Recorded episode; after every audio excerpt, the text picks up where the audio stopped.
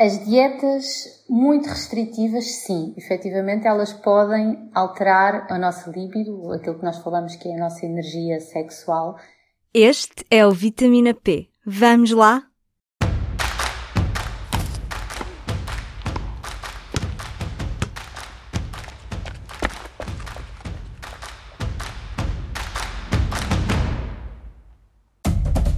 Viva, estamos de volta. Eu sou a Carla Pequenino. Bem-vindos, bem-vindas ao Vitamina P, o podcast de nutrição e desporto do público. Nesta nova temporada vamos falar do impacto das dietas restritivas na saúde cardiovascular, na psicologia, na fertilidade, no humor e na libido. E é precisamente por aí que começamos.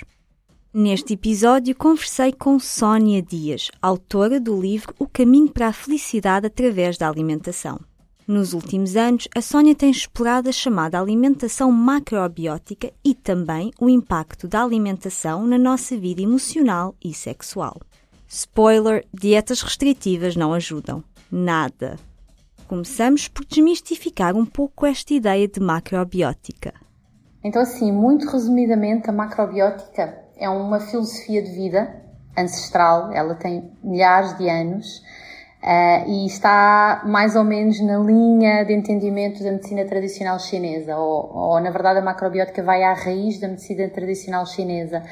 E o que esta filosofia de vida nos inspira é a vivermos um estilo de vida e uma alimentação essencialmente conectadas à, à natureza, mas também à alimentação mais natural possível consumirmos tudo aquilo que é uh, produto local, sazonal, respeitar toda essa harmonia das estações do ano para que o nosso corpo possa ter um equilíbrio. Um dos tópicos que a Sónia aborda com frequência é como dietas muito restritivas, aquelas em que se cortam muitas calorias ou grupos alimentares por completo, podem atrapalhar a vida sexual e o desejo. As dietas muito restritivas, sim, efetivamente elas podem alterar a nossa libido, aquilo que nós falamos que é a nossa energia sexual, essencialmente porque elas assentam na privação de alimentos, é? uma restrição calórica, e na maior parte das dietas de restrição, como por exemplo aquelas dietas à base dos sumos líquidos, também apostam muito na eliminação dos hidratos de carbono. E, na verdade, a maior parte da nossa energia vem dos hidratos de carbono complexos. Hidratos de carbono complexos são os cereais integrais, por exemplo, o arroz integral. Então, este tipo de dietas acabam por ter esse impacto muito grande na forma como nós estamos mais abertos ou não às interações com a nossa sexualidade. Porque não temos energia se restringimos os hidratos de carbono. Isso, essencialmente porque temos uma grande queda de energia, não é? O corpo vai todas as reservas que tem de proteína para ir buscar energia, mas também porque esta restrição calórica deixa o corpo em muita tensão e nós já sabemos que para termos acesso à nossa libido, a toda aquela nossa energia criativa, não é? Que está associada à energia sexual, nós precisamos estar relaxados, precisamos estar descontraídos, não é? E quando o corpo está em stress, que é o que acontece com estas dietas restritivas, existe esta desconexão com esta força de vida. E, e, as dietas também falam muito de como alteram completamente o nosso humor. É a mesma razão, estamos sem energia e então vamos ficar mais zangados, mais tristes. é a mesma razão, porque muitas vezes esta restrição calórica também nos deixa em, em privação de alimento, não é? E basta nós pensarmos quando às vezes estamos umas horinhas sem comer, como é que fica o nosso mood, não é? Ficamos uh, mais facilmente irritáveis, um, mais impacientes. Então, tudo isso é associado a este tipo de dietas muito, muito restritivas. Mas também, assim, num sentido mais, um, mais direcionado para o nosso corpo físico, quando nós temos este tipo de dietas uh, mais restritivas, o que acontece para além da restrição calórica é que na maior parte dos casos, nós não estamos a ingerir aquilo que são os alimentos necessários para o nosso bem-estar. E a nossa condição interna, os nossos órgãos internos, acabam por uh, sofrer este impacto. Por exemplo, o nosso fígado, o nosso sistema digestivo. E quando acontece este desequilíbrio a nível dos órgãos internos, inevitavelmente há uma instabilidade a nível das nossas emoções. Aquilo que comemos influencia a forma como nos sentimos. Mas como é que podemos ter a certeza que é a alimentação e a dieta que está a causar o problema?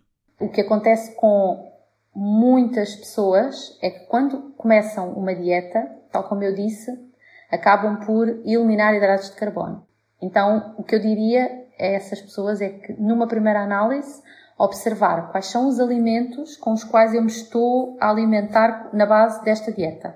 É assim o primeiro convite que eu faço. Agora, claro, a consulta de um especialista acaba sempre por eh, ajudar a detectar que gatilhos é que estão diretamente relacionados com o facto da pessoa se sentir dessa forma. Portanto, perceber o que é que se ainda está a comer uhum. e o que é que pode faltar. Exatamente. Se alguém está numa dieta, não, pode não ser restritiva, mas está à procura de alimentos que aumentem o humor quando está mais desanimada e que já agora também aumentem a libido. O que é que recomenda acrescentar na alimentação? Olha, Carla, uma grande alteração para a maior parte das pessoas, principalmente as pessoas que procuram uma dieta para perdas de peso, eu recomendaria sem dúvida alguma passar tudo o que são os hidratos de carbono que consomem de absorção rápida, principalmente o arroz branco, alterar para o arroz integral. Só isso já é uma alteração imensa. Depois, eu diria tentar enverdar por uma alimentação alcalina, rica em vegetais, principalmente vegetais de folha verde, e eliminar os alimentos processados, porque a base da macrobiótica inspira-nos a não entrarmos muito no campo das dietas que estão na moda. Ok. Então, essencialmente, a nossa base é aquela alimentação que nós uh, veríamos os nossos avós, a maior parte dos nossos avós e gerações para trás dos nossos avós, a fazerem. E são alimentos que nós, quando olhamos, reconhecemos. Que alimentos são estes, não é? Que são os hidratos de carbono complexos, como, por exemplo, traduzindo isto, o arroz integral, também as leguminosas, toda a proteína essencialmente vegetal, não é? Os nossos avós comiam, se calhar, proteína animal pouquíssimas vezes no mês, não é? Não era como hoje em dia que as pessoas acabam por consumir quase diariamente a proteína animal. Então, no fundo, aquilo que eu inspiro sempre é comerem alimentos reais, o mais natural possível, o que seja local, o que seja do nosso país, não é? Procurar aquilo que é da época, dessa forma, nós permitimos que o nosso corpo entre em harmonia com o meio em que vivemos é? e tentamos que seja impactado com o mínimo de stress possível. Portanto, mais descascado, menos embalado. Isso, sem dúvida. e arroz integral, claro. Antes de acabarmos a conversa, perguntámos à Sónia o que está por detrás desta importância do arroz. Qual é o segredo? E que outras mudanças são importantes? Eu qualquer dia sou embaixadora do arroz, não é? Porque quase que parece graça e quase que parece que não é significativo, mas tem um impacto mesmo muito grande, o arroz integral, porque ajuda a nutrir muito o nosso intestino, o nosso sistema digestivo, mas o intestino principalmente, e nós hoje em dia sabemos, por muito, muitos estudos que têm saído, que a condição do nosso intestino determina a nossa saúde emocional e mental e o nosso bem-estar, a capacidade que nós temos de viver uma vida uh, de forma sã. Então, sem dúvida, fazer a alteração do arroz tradicional para o arroz integral e depois consultar um especialista, procurarem a ajuda de um especialista é sempre muito importante. Uh, aqui neste caso fala-se da questão da libido, fala-se das questões do humor, mas assim o estilo de vida moderno e a dieta moderna, que é muito processada, muito industrializada, muito assente em produtos de origem animal, em açúcar, cereais refinados, está na origem da maior parte daquilo que são consideradas as doenças modernas, como a obesidade, desequilíbrios hormonais, diabetes, doenças cardíacas. E todo este tipo de condições, inevitavelmente, têm um impacto também na nossa libido e na nossa saúde emocional.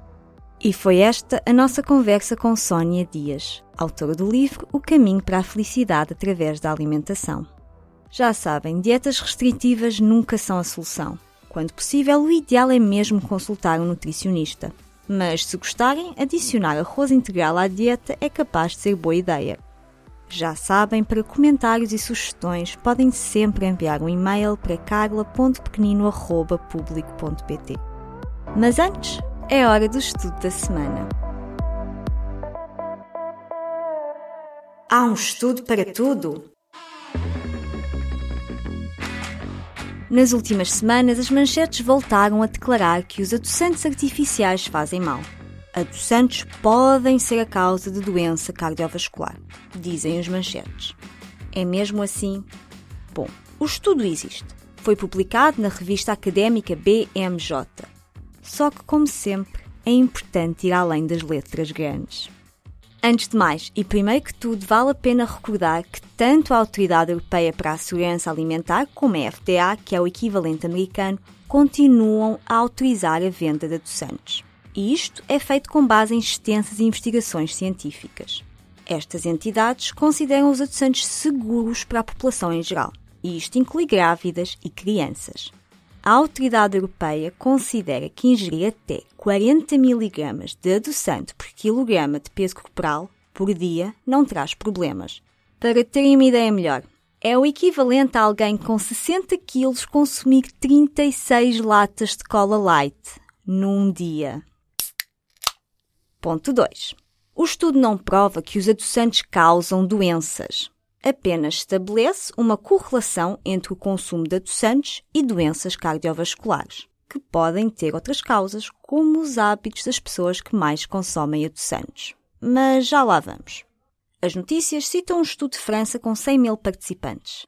Para chegar aos resultados, os investigadores analisaram dados da Nutrinet Santé, um projeto em larga escala para estudar a influência das escolhas alimentares na saúde dos cidadãos franceses. E como é que isto é feito? Os participantes respondem a inquéritos regulares sobre aquilo que comem e a saúde. Também são feitas algumas análises. E os investigadores depois tentam encontrar correlações. A amostra utilizada para este estudo específico inclui informação compilada ao longo de nove anos. No estudo mais recente foi encontrada uma relação entre pessoas que consumiam adoçante de forma regular e pessoas que desenvolviam doença cardíaca. E aqui está a questão. As pessoas que consumiam adoçante regularmente, que era cerca de 30% do grupo, também eram menos ativas, tinham mais probabilidade de fumar, estavam a tentar seguir dietas para reduzir peso e consumiam pouca fruta, vegetais e fibra. Bebiam menos álcool, é verdade, mas consumiam mais sal e a dieta incluía mais carne vermelha. Uma boa parte dos participantes que consumiam mais adoçantes também tinham excesso de peso, que é um fator de risco para doença cardiovascular. Outros fatores de risco são o consumo excessivo de sal e o sedentarismo. E grande parte da amostra eram mulheres. Em resumo, é impossível tirar conclusões definitivas com este estudo. Ainda há muito para perceber sobre os adoçantes, mas as autoridades alimentares mantêm que são seguros para o consumo humano. A não ser que bebam mais de 36 latas de cola light todos os dias. Se querem consumir um refrigerante num jantar com amigos uma opção light com adoçante não é veneno. Não se esqueçam é que para uma vida saudável não adianta reduzir o açúcar e continuar a exagerar no resto. Como sempre, a chave é o equilíbrio. Dúvidas, críticas, sugestões, já sabem, o e-mail é carla.pequenino.public.pt. Como habitual, este episódio foi produzido com a ajuda da Aline Flor, que já agora finalmente começou a ir ao ginásio. É mesmo assim, Aline? Depois queremos ouvir as tuas experiências. Voltamos daqui a duas semanas. Até lá, fiquem bem, com muita saúde.